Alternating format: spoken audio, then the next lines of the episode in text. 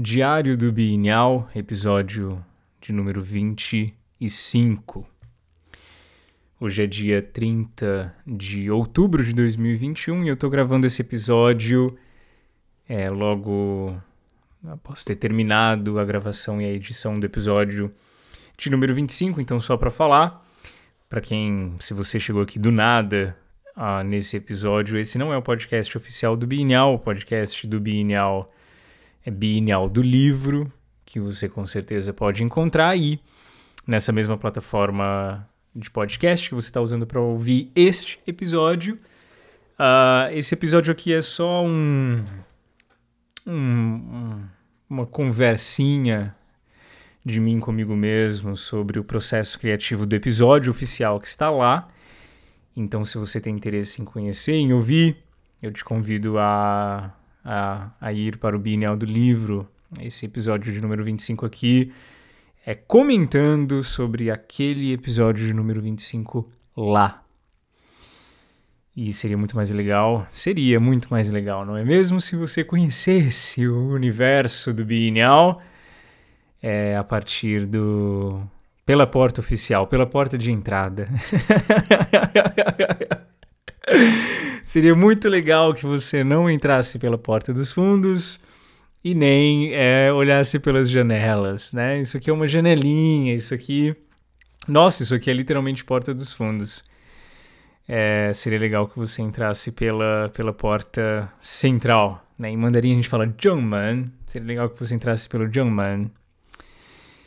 É, bom, esse episódio é, na verdade, eu fiz a brincadeira com a Marina semana passada, quando a gente gravou o episódio de número, né? O episódio anterior, e eu, e eu mandei duas mensagens para ela. Eu perguntei, Marina, você tem um microfone aí? Ela falou, tem. Eu falei, você tem uma birita aí? Uma... para gravar comigo? Ela falou, super, tenho. E ela realmente pegou um copo de vinho lá na hora, a gente abriu o vídeo aqui. Eu tava bebendo um, um café irlandês, mas com uma receita mais pessoal. E não tanto o próprio bienal, né? O bienal eu faço muito sóbrio, porque eu tenho que escrever o roteiro. E hoje foi muito cansativo escrever o roteiro do bienal. É, agora, para deixar gravado aqui para o meu eu futuro, é, caramba, é quase duas horas da manhã, é uma e trinta e oito eu comecei a escrever o roteiro às oito da noite da sexta-feira. Então, 8, 9, 10, 11, 12, quase 5 horas já. Aliás, 5 horas que eu fiz só isso. Óbvio que eu parei para jantar no meio e eu tenho as minhas, as minhas questões enquanto eu escrevo. E eu vou falar sobre isso hoje, como é cansativo. E por que, que eu continuo fazendo? por que, que eu continuo alimentando o monstro que me engole? Por que, que eu continuo alimentando o monstro que me engole? Bom, Pa para o diário do Bienal, realmente eu faço. É, eu, eu faço tomando um copo de vinho, então, se até o final desse episódio eu estiver com a fala um pouco mais adormecida, eu espero que você entenda. Mas a graça da coisa para mim tá aí. Eu tava pensando agora, antes de começar a gravar, eu não tava né, super animado para gravar mas eu quero fazer disso uma tradição, né? Eu quero fazer disso uma é, um costume, um hobby, gravar o episódio e, e, já imediatamente chegar aqui e contar sobre para que tudo que está fresco na minha mente não seja perdido com os dias. É, mas eu não estava tão animado assim. Eu falei, nossa, esse episódio ele é tão dramático e por alguns motivos, né? E dramático porque eu percebi na metade do, do, episódio que eu tenho falado muito sobre sofrimento. Os meus últimos episódios são muito sobre sofrimento. E essa semana eu não ouvi nenhum podcast, não foi uma semana produtiva para mim né, em, em, termos de, de podcast. Não foi uma ótima semana, assim. Não me senti mais inteligente essa semana. E eu tenho essa culpa, essa culpa meio acadêmica, assim, quando a gente não não sei lá, não tem uma sacada muito doida ou não lê muita coisa, a gente se sente meio atrofiado. E aí, quando eu tava pensando no que gravar, eu lembrei de uma amiga americana minha E eu falei, cara, todos os exemplos que eu tô dando no Biennial nos últimos episódios são exemplos do passado. Né? Eu sou. Eu tô vivendo um momento da minha vida é, onde todas as minhas histórias é, de referência estão no passado. Recebi uma foto no Facebook essa semana de 2012, quando eu estava em Lanzhou, na China, numa hamburgueria recém-aberta.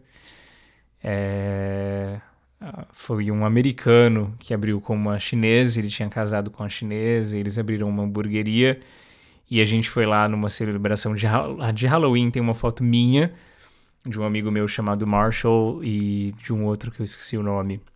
E faz muito tempo, enfim, que eu não falo com eles e. E, enfim, as minhas histórias estão todas no passado, pelo menos todas as histórias interessantes. Bom, esse episódio do Bienal, ele começou no domingo passado, quando eu tirei o domingo para assistir filmes. Eu literalmente é, decidi que eu não faria nada, que. É, enfim, que eu não ia ler, eu não ia tentar produzir nada, eu ia assistir filmes. Acabei de receber uma mensagem muito apetitosa do João me chamando para conversar no Discord. Ai, tá vendo? Olha eu reclamando que as minhas histórias acontecem somente no passado. Não, mas tem emoção ainda no presente. Tem emoção. O presente é cheio de emoções. Mas enfim, e hum, tirei o dia para assistir filme e assisti, eh, fui reassistir um filme que eu tinha assistido hum, havia muito tempo, assisti ele provavelmente algumas vezes, o filme chamado Efeito Borboleta. E o filme Efeito Borboleta ele é muito bom, né, por, por alguns motivos. Eu lembro que quando, e foi muito engraçado, eu lembro que eu assisti ao Efeito Borboleta a primeira vez quando eu era bem jovem, é, na casa de uns primos e a minha irmã estava junto. E é engraçado, assim, eu estava conversando também essa semana com a minha irmã, é o quão interessante é nós agora com 30 anos e bem vividos é, assistir e reler coisas que nós assistimos e lemos quando éramos menores, porque muda completamente a perspectiva. É um outro mundo, né? Eu li o livro o Grande Abismo do C.S. Lewis de novo mês passado e é como se eu nunca tivesse lido ele na vida e tudo faz muito mais sentido. Então, com esse filme foi a mesma coisa, né? Reassisti-lo. E eu lembro que eu também assisti esse filme na China com um grupo de amigos e eu tinha uma amiga na China chamava, chamada Marg. Tem uma amiga chamada Marg, mas a gente morou, a gente era vizinho lá na China durante muito tempo. Margie, ela, ela era uma americana de mais de 60 anos, já aposentada. Viveu a vida lecionando em Washington, uh, Washington DC University, ou alguma coisa assim. E tinha ido para a China ensinar inglês. Ela foi, assim, uma das primeiras americanas a entrarem, sabe, na China depois da reabertura, depois da Revolução Cultural. Na década de 80, ela era uma das duas americanas na cidade de Tianjin inteira. Ela conta essa história fenomenal. Ai, as minhas amizades. E a gente tinha, assim, um clube, um English Corner, né? Um, um clube de inglês pra gente conversar e conhecer também estudantes chineses. Eu adorava isso, eu conheci muitos estudantes chineses interessados em language exchange, né? Em, em conversas em, em e, e, eles ensinavam mandarim, a gente ensinava inglês para eles estava tudo certo e era uma maravilha. E a gente assistiu muito filme junto. Então eu lembro de ter reassistido também o Efeito Borboleta ali na China com eles. E naquela época, nesse clube de leitura, que, aliás, nesse English Corner, nesse cantinho do inglês que a gente tinha, é, a minha universidade, a universidade onde eu graduei na China, ela é na verdade uma universidade de exatas, né? A Jiaodá, ela enfim, tem, tem uns crânios assim na área de, de física, de engenharia e tudo mais. E nesse grupo era assim, era uma galera muito de teorias, né? E eu estava estudando na época sociologia. E eu lembro que a, a Marg também era muito. Era uma erudita. Marg era uma erudita. Ela falou assim: Uau, né? Esse filme é na verdade sobre the chaos theory, the chaos theory, a teoria do caos. E eu fiquei assim, né, é, impressionado e, e me encheu os olhos. Eu fui pesquisar naquela época o que que era a teoria do caos. E em pouquíssimas palavras, porque eu quero relembrar disso, a teoria do caos ela é a ideia de que uma pequena variação nas condições em determinado ponto de um sistema dinâmico pode ter consequências de proporções inimagináveis. A exemplo, o bater de asas de uma borboleta. Então, uma borboleta batendo asas no Brasil pode provocar uma catástrofe natural lá no Japão, né, ou na Rússia. Um exemplo, um exemplo inflado, mas essa é a teoria do caos, que uma pequena mudança na estrutura do caos, que é ordenado, causa um efeito dominó cósmico, difícil de ser rastreado, difícil de ser estendido, mas um efeito que necessariamente existe. A ideia de que o tempo todo, todas as decisões estão mudando todos os cursos infinitos do universo infinito. E o filme Efeito Borboleta, ele é muito interessante. E eu vou super tentar não dar spoiler, mas enfim, um filme da década de 90. Ele fala, uh, ele é a história desse cara que toma decisões ruins na vida e essas decisões, óbvio, criam quem ele é, nessas decisões têm consequências. E ele descobre que ele descobre uma forma de voltar para pontos específicos do passado dele e fazer algo diferente. Né? Então ele não pode escolher onde ele vai, né? ele tem que necessariamente tem uma ponte ali de conexão, que são memórias dele escritas num diário, mas ele pode voltar para aquele ponto no tempo e mudar alguma coisa.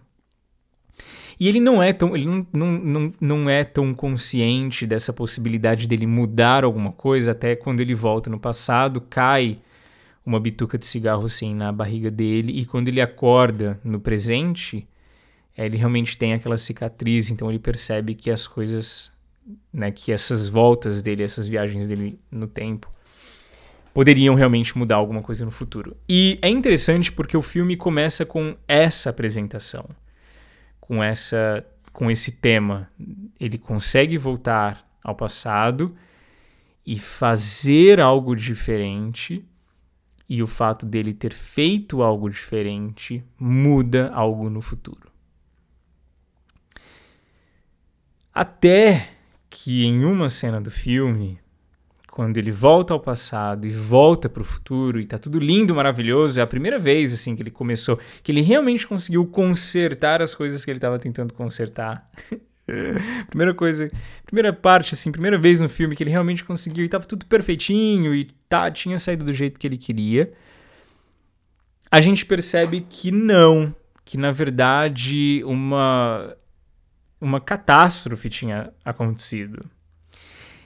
E não pelo que ele havia feito quando ele voltou no passado para consertar o presente, mas sim por algo que ele deixou de fazer.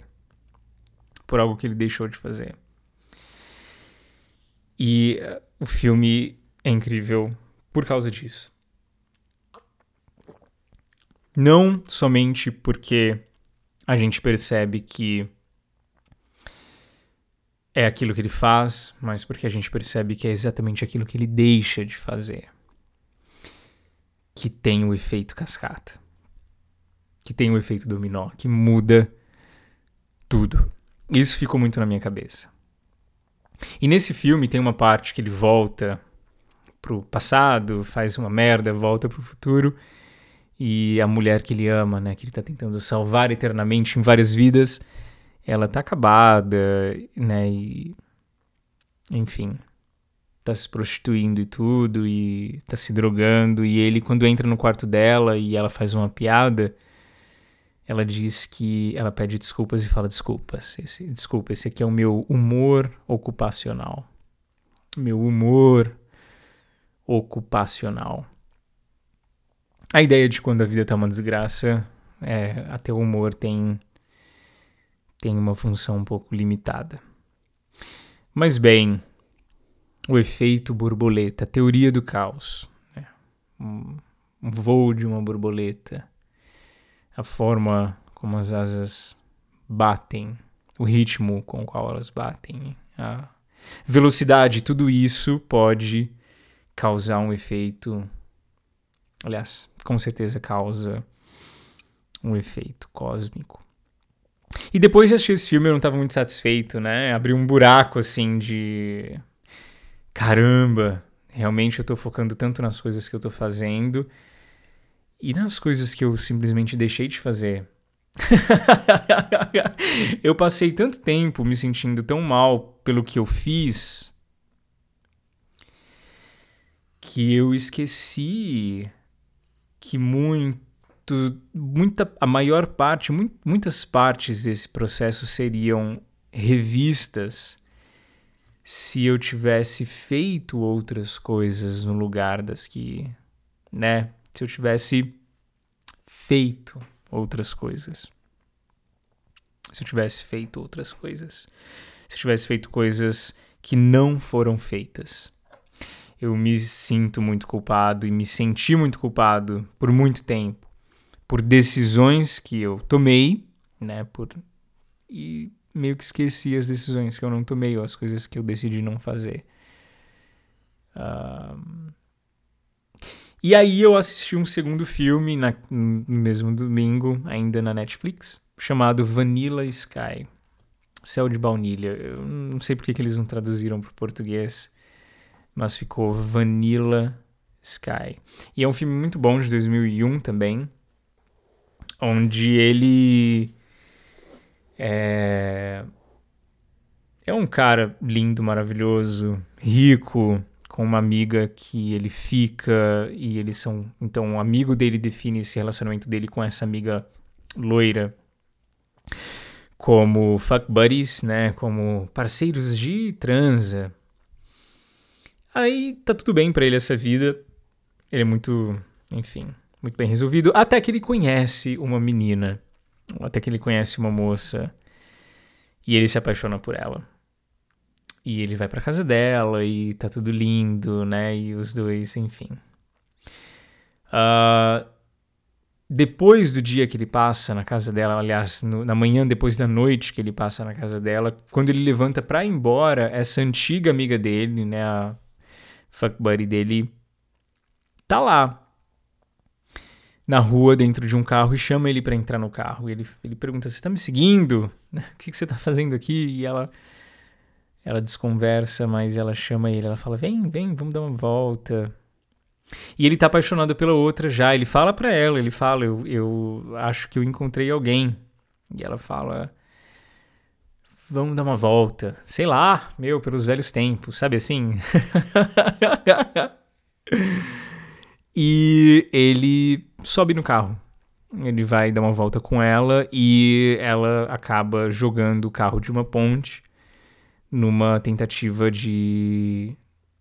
Enfim, num suicídio, porque ela morre, mas na tentativa de levá-lo junto com ela. E ele acorda, tá todo desfigurado e ele tem que passar por várias cirurgias. E o processo de passar por várias cirurgias para se recompor também acabam muito com história, né? O ego inflado que ele tinha e ele acaba não conseguindo mais ser a mesma pessoa dinamicamente bem-humorado e, e gente boa que ele era. E esse filme passa também. Tem uma parte do filme que ele fala assim que os sonhos dele são uma piada cruel. Os meus sonhos me assombram. Até nos meus sonhos eu sou um idiota. E ficou esse contraste para mim de um filme, um humor ocupacional, e aqui um, uma piada cruel. um humor ocupacional e uma piada cruel. Até os meus sonhos. Até nos meus sonhos eu sou um idiota. Isso ficou muito comigo. É, no fim do filme, é um filme fantástico. Também é, a gente vê que o pivô da coisa toda, o centro da questão é o que ele poderia ter feito, mas não fez. O que ele deveria estar fazendo, mas não foi feito. E as consequências de tudo o que ele poderia ter feito, mas estava ocupado com alguma outra coisa. Estava fazendo alguma outra coisa, mas estava perdendo tempo de alguma outra forma. A vida que ele não viveu, porque depois você descobre que ele congelou o corpo dele, estava vivendo uma. Enfim. Mas. é, tudo que ele poderia ter vivido, mas não viveu por decisões que ele não tomou, por não ter vivido responsavelmente. É... E aí foi também quando eu tava. Domingo, né? Domingo, óbvio. O que, a gente faz em domingo? A gente vai pra igreja. eu não vou pra igreja há muito tempo já. Mas eu tava lendo uh, o Novo Testamento, tava lendo o livro de Mateus. E e foi quando. E eu leio, assim, esses, esses livros, né? lendo muito comentário também. Eu não leio só o texto. Eu vou em comentários. Eu quero saber se a palavra foi dita em que língua, etc, etc. A mesma coisa que eu faço com os livros em mandarim. E tava lá que a palavra é para ofensas. Perdoai as nossas ofensas, que os protestantes falam mais. Perdoe as nossas dívidas. Que essa palavra significava responsabilidades. E eu fui muito a fundo nessa questão, né? Eu, falei, eu fui muito a fundo nessa questão. Perdoai, ó Deus, perdoai as minhas responsabilidades, as faltas que eu cometo, que eu cometi por não viver de acordo com as minhas responsabilidades, por não fazer as coisas de acordo com o que eu de acordo com a forma com a qual deveria estar fazendo elas todas. E óbvio que sempre quando a gente toma uma decisão na vida, a gente tá dizendo, né, você diz sim para algo, você está dizendo não para todo o resto. Óbvio que quando você decide fazer algo na vida, você está dizendo você está decidindo fazer não faz, não fazer todo o resto. quando você decide fazer algo, você está decidindo não fazer absolutamente tudo que poderia ser feito no lugar dessa coisa que você decidiu fazer. Óbvio. Que é, na verdade, a, a maior. A maior motivação para curar todo tipo de vício, né? todo tipo de vício físico, emocional, psicológico, no sentido de o que eu poderia estar tá fazendo. Aliás, o que eu estaria fazendo se eu não estivesse aqui fazendo exatamente isso, né? Enfim. É, e aí a gente vai se encontrando, porque não, não existe realmente um padrão. Quando eu falo de eu verdadeiro, quando eu falo é, é, uma, é de uma pluralidade infinita, os eus verdadeiros do mundo. E cada um sabe exatamente, eu acho, que se a gente cavucar um pouquinho, a gente chega nas conclusões. Não é difícil, eu não acho difícil chegar na conclusão. Na verdade, eu acho que está no raso a conclusão do que é que eu deveria estar fazendo. o que é que eu deveria estar fazendo? O que é que eu deveria estar fazendo enquanto estou fazendo isso aqui? Uh, e é, é fácil a gente perceber essas duas coisas. O difícil é a gente juntar esses dois mundos, né? O mundo do que eu estou fazendo e o mundo que do que eu deveria estar fazendo. É o meu engajamento agora, as coisas que estão na minha frente, as coisas que deveriam estar sendo postas diante de mim. E esse foi o episódio, e a minha luta foi semanal. Durante essa semana eu fui bastante na biblioteca, mas eu tive um péssimo problema com o meu pescoço, eu fiquei travado. No domingo eu já estava travado, assisti esses dois. Ah, é verdade! Não, não teve tanta culpa assim de assistir filme porque eu estava travado, meu pescoço estava travado. Eu sabia que eu não ia simplesmente escolher assistir dois filmes seguidos.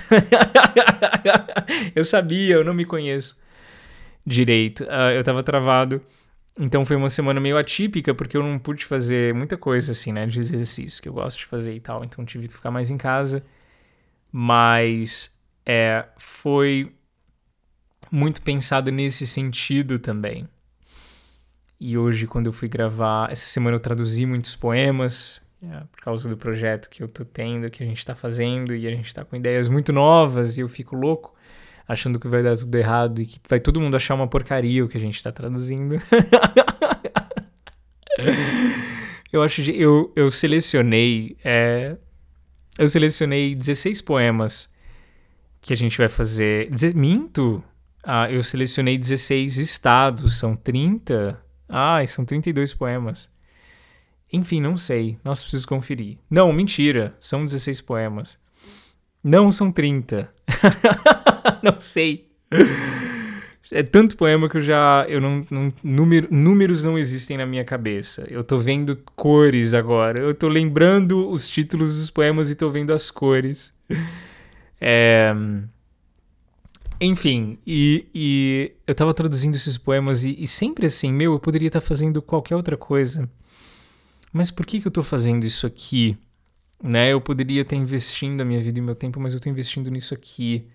E foi uma semana muito de pensar em decisões, né? Se tudo que eu faço é uma opção a tudo que eu não estou fazendo, se todo passo que eu dou é uma opção a todo passo que eu não estou dando, se toda escolha que eu estou fazendo é inevitavelmente uma opção a todas as outras escolhas que poderiam estar sendo tomadas, e não é só o que eu estou fazendo que está definindo quem eu sou e que está desenhando meu futuro, é tudo que eu não estou fazendo também. Onde é que reside a minha responsabilidade? O meu eu verdadeiro mora em qual dessas casas? Qual é a rua que eu deveria estar caminhando? Onde é que eu me encontro? E desde posts no Facebook até foi uma semana louca, porque eu não parei para pensar essa semana. Simplesmente não parei para pensar. Não foi uma semana onde eu parei para pensar. Tanto que esse diário do Bienal tá extremamente aleatório. Nos outros eu escrevi um pouquinho no meu diário e hoje não. Pensei exatamente nisso que olhei para minha semana, olhei para minha vida aqui no Brasil nesses, nesse último ano, pensei, meu, todas as minhas histórias de referência estão no passado. E é isso. É, tô com uma grande vontade de nem lançar esse episódio, tá uma porcaria. É, no diário do Bienal. Talvez, talvez a melhor impressão seria seria deixada somente com o Bienal do livro mesmo, né? Dei um tiro no pé. Dei um tiro no pé. Como, como acabar com o seu podcast? como, acabar, como acabar com o seu podcast em um passo? Crie um outro falando sobre ele. Ai, que seja muito inferior. Né, que exponha a sua farsa diante de todo mundo. Ai, meu, que, que engraçado. Espero não, a, minha, a maioria dos ouvintes do Binel nem, nunca vão nem chegar por aqui. Mas, uh, enfim, é isso. É isso e é exatamente isso e é somente isso. A teoria do caos, a criação do mundo como eu vou conhecê-lo. Depende de tudo o que eu não estou fazendo agora. E se eu deveria estar fazendo o que eu não estou fazendo, então preciso consertar isso de alguma forma. Então preciso consertar isso de alguma forma.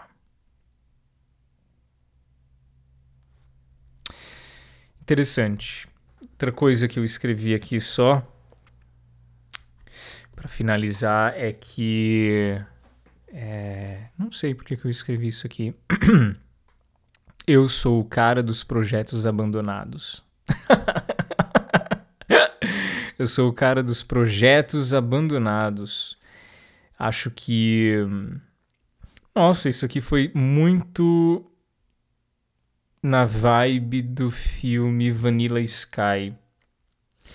De quando ele tá parado no carro, aliás, quando ele tá parado na rua que ele tá, encontrou o amor da vida dele, agora agora a vida é uma brisa, né? Agora a vida é uma tarde na praia. Vida agora é isso, é aguinha de coco, né? E, e ar úmido e, e, e sol quente, e tá tudo perfeito. Ele encontrou, então tá tudo certo. E aparece o carro do lado dele com a, com a amiga dele.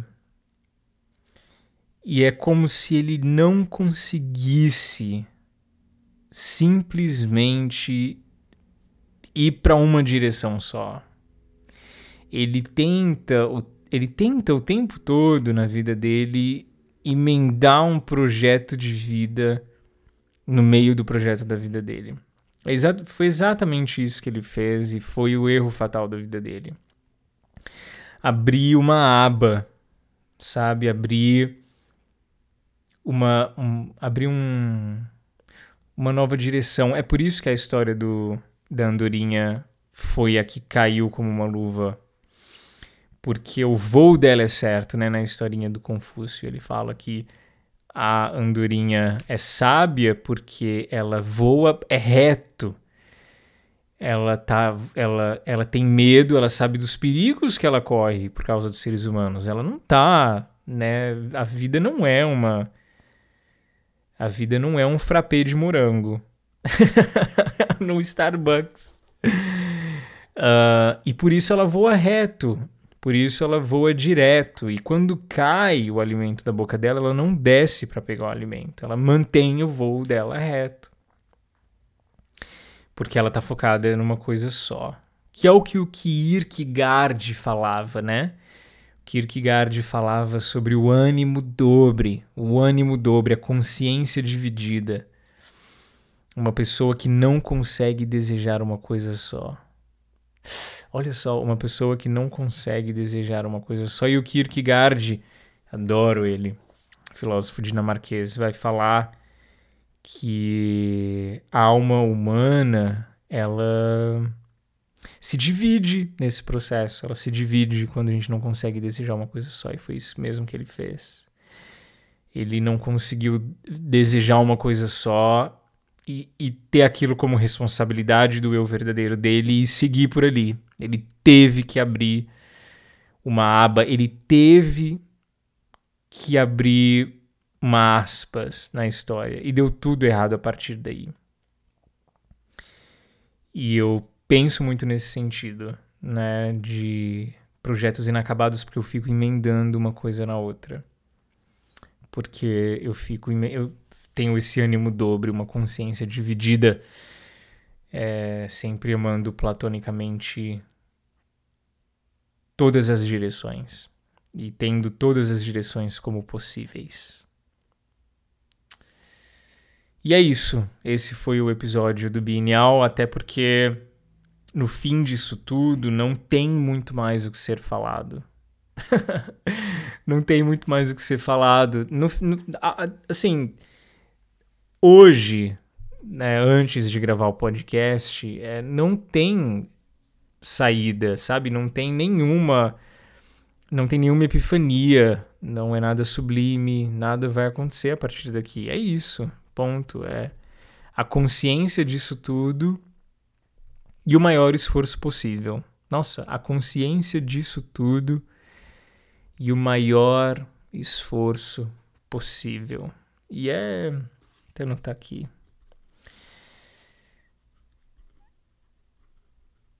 E é isso. Acho que esse episódio ele tem as suas particularidades, é, mas eu espero que os próximos sejam melhores assim. e eu vou parar de sofrer nos podcasts do Bienal do Livro. Eu quero muito é, entrar numa, numa temporada do Bienal onde, é, tipo assim, Solar Power da Lourdes, sabe assim, né, na praia e... Né, eu sou um tipo de Jesus mais bonito, então me siga aqui porque eu tô tranquilão e enfim. Eu ainda quero chegar numa temporada do Bienal onde é de ensolarado, e amigos reunidos tocando gaita e sanfona. E a gente vai com certeza chegar lá. Acredito que sim. Acredito que sim. Bom, depois de muitas horas 8, 9, 10, 11, meia-noite, uma, duas, seis horas. Depois de seis, sim, sou péssimo com matemática. Números para mim também são borrões. É... Caramba, depois de seis horas, é...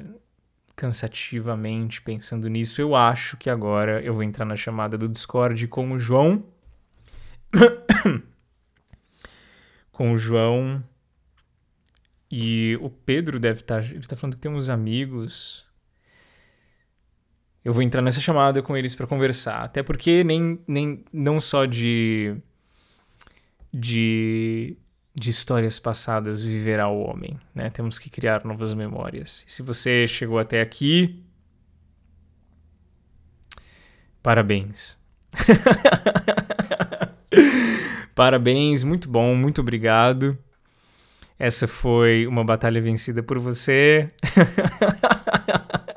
e obrigado por não desistir de mim. É... A gente se vê na próxima semana. E eu vou organizar melhor isso aqui. Porque é, a, a, esse episódio é tudo que eu não fiz.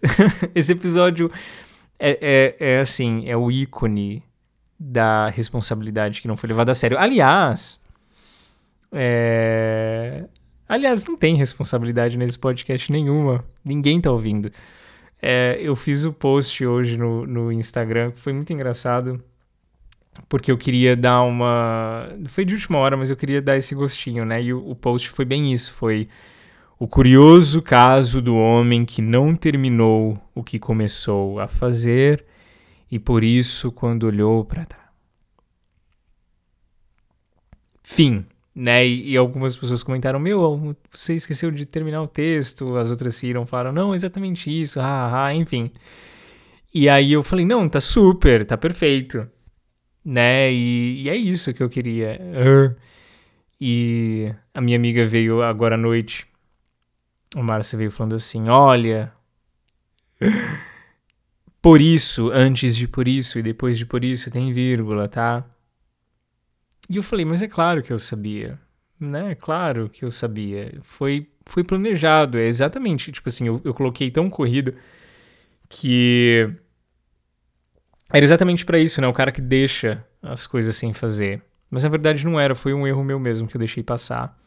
Mas é exatamente o ritmo que eu tive essa semana. Eu deixei muita coisa passar. E é o centro desse episódio. Eu deixei coisas passar. Eu menti para ela. eu falei que foi intencional. Eu falei, você não, você não entendeu o motivo do post? Você não entendeu a ironia da frase? Você não entendeu? Mas na verdade eu deixei passar. E eu deixei passar justamente porque eu sou esse cara que não termina o que começa direito. Os meus posts do Biennial são levados mais a sério. Eu mando para revisões, eu mando sempre para alguém, alguém antes, inclusive para ela. E sempre tem erros, assim, né? Para quem. Eh, a minha aula do Biennial, a primeira aula, tinha um, tinha um Reginaldo no meio, né? Que era uma escrita muito Reginaldo. e era para ter escrito refinado. Eu simplesmente bati sem querer Reginaldo e ficou. Não vi depois. Eu sou muito desatento. Mas esse aqui realmente passou. Então, a moral é, é são muitas vírgulas na minha vida que estão sendo passadas despercebidas. Eu estou deixando de escrever muitas vírgulas na minha vida. Tem algumas coisinhas que eu preciso estar prestando mais atenção e eu não estou prestando mais atenção, porque eu estou perdendo tempo prestando atenção e focando em outras coisas. Eu tenho um problema de hiper hyper focus. Eu eu eu hiper eu super foco em algumas coisas que é um assunto para um outro podcast, mas eu estou deixando passar alguns detalhes e tá fazendo a diferença. Então é isso. É isso.